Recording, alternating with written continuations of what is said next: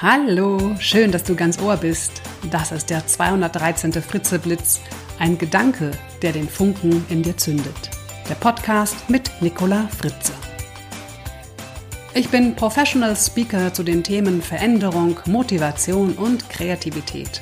Und jeder in meinem Publikum erlebt schon während meiner Vorträge seine persönliche Wandlungsfähigkeit.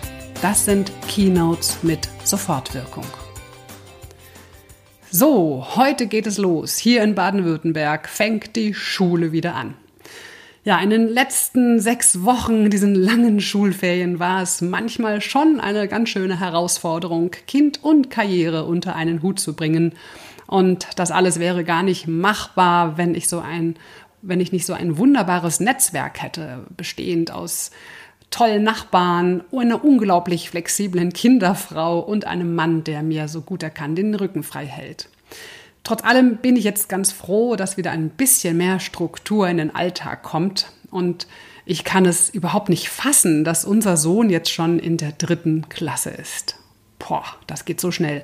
Und wenn ich auf die letzten beiden Schuljahre so zurückblicke, erkenne ich, dass mein Sohn zwar schreiben, lesen, addieren, subtrahieren, multiplizieren und dividieren und noch vieles andere gelernt hat, dass ich aber noch viel mehr über das Leben, über zwischenmenschliche Beziehungen und insbesondere über meine Mutter-Kind-Beziehung gelernt habe.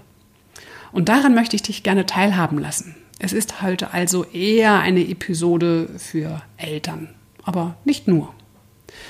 Also im ersten Schuljahr, da wollte ich als Mama natürlich so viel wie möglich richtig machen und meinem Sohn eine Grundlage geben, dass Lernen Spaß macht. Was eigentlich vollkommen idiotisch ist, denn Lernen macht normalerweise Kindern Spaß. Kinder sind per se neugierig und wollen das Leben begreifen.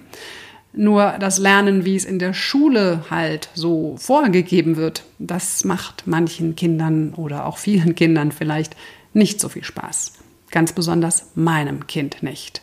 Deshalb war ich relativ ratlos, als mein Sohn dann nach etwa zwei Wochen in der ersten Klasse mir erklärte, dass er nun nicht mehr in die Schule gehen wolle, denn da sei es total langweilig und doof.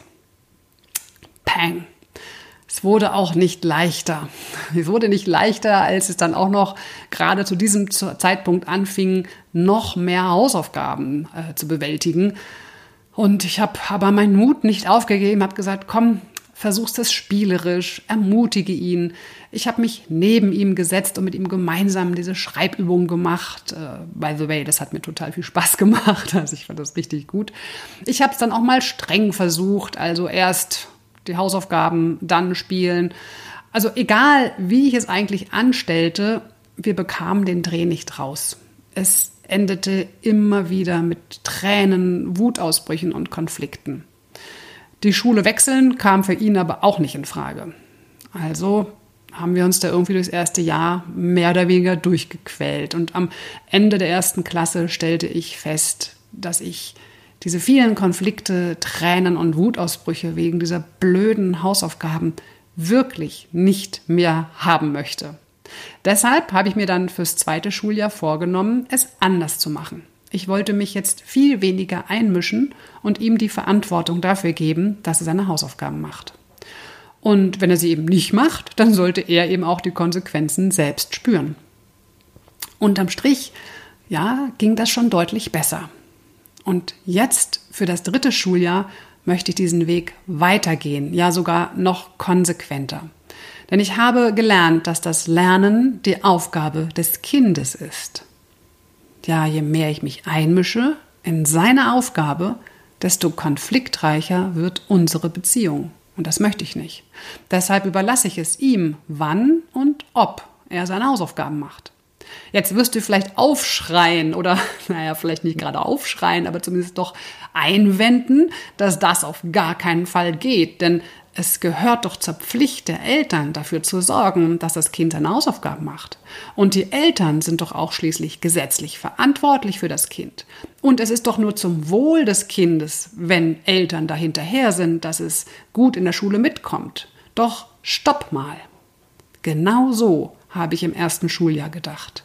Ich bin verantwortlich, dass unser Sohn gut durch die Schulzeit kommt, dass er gut dem Stoff im Unterricht folgen kann. Ich bin verantwortlich, dass er seine Hausaufgaben macht. Ich bin dafür verantwortlich, dass er mal eine gute weiterführende Schule besuchen kann.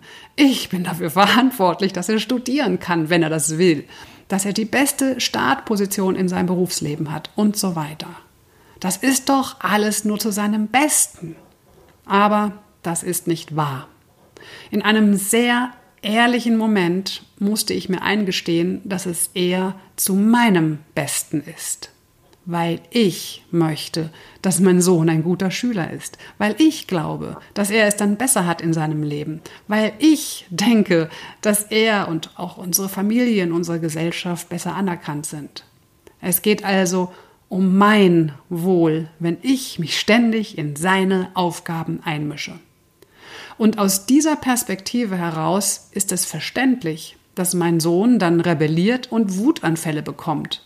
Denn er spürt, es geht nicht um ihn, es geht um mich. Ja, soll das jetzt heißen, wenn mein Sohn seine Hausaufgaben gar nicht mehr macht, dann lasse ich ihn einfach in Ruhe, weil es ist ja schließlich seine Aufgabe und nicht meine und sage auch gar nichts? Also, will ich mich da jetzt gar nicht mehr einmischen? Wirklich überhaupt nicht mehr? Sich nicht einmischen heißt für mich nicht, dass ich mich dafür nicht interessiere. Also positiv ausgedrückt, ich interessiere mich sehr wohl für das, was er in der Schule macht. Ich frage natürlich nach, was sie gemacht haben und auch welche Hausaufgaben sie aufhaben. Und ich frage ihn auch, wann er denn seine Hausaufgaben machen möchte. Und natürlich biete ich ihm meine Unterstützung an, wenn er sie will, also ohne mich irgendwie aufzudrängen. Ich bin da, wenn er Fragen hat, und das weiß er. Und ich betone ihm gegenüber auch immer wieder, dass das seine Aufgabe ist und ich mich da nicht einmische, weil ich ihm zutraue, dass er das alleine packt.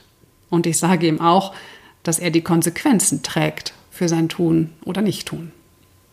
Ich gebe zu, dass ich mit dieser Herangehensweise zwar schon oft wirklich gute Erfahrungen gemacht habe, ich aber auch immer wieder mich so ein bisschen überwinden muss, Mut brauche und auch Achtsamkeit benötige, konsequent zu bleiben und mir auch ab und zu mal auf die Zunge beiße, dass ich nichts sage, was ich eigentlich vielleicht doch gerne sagen würde.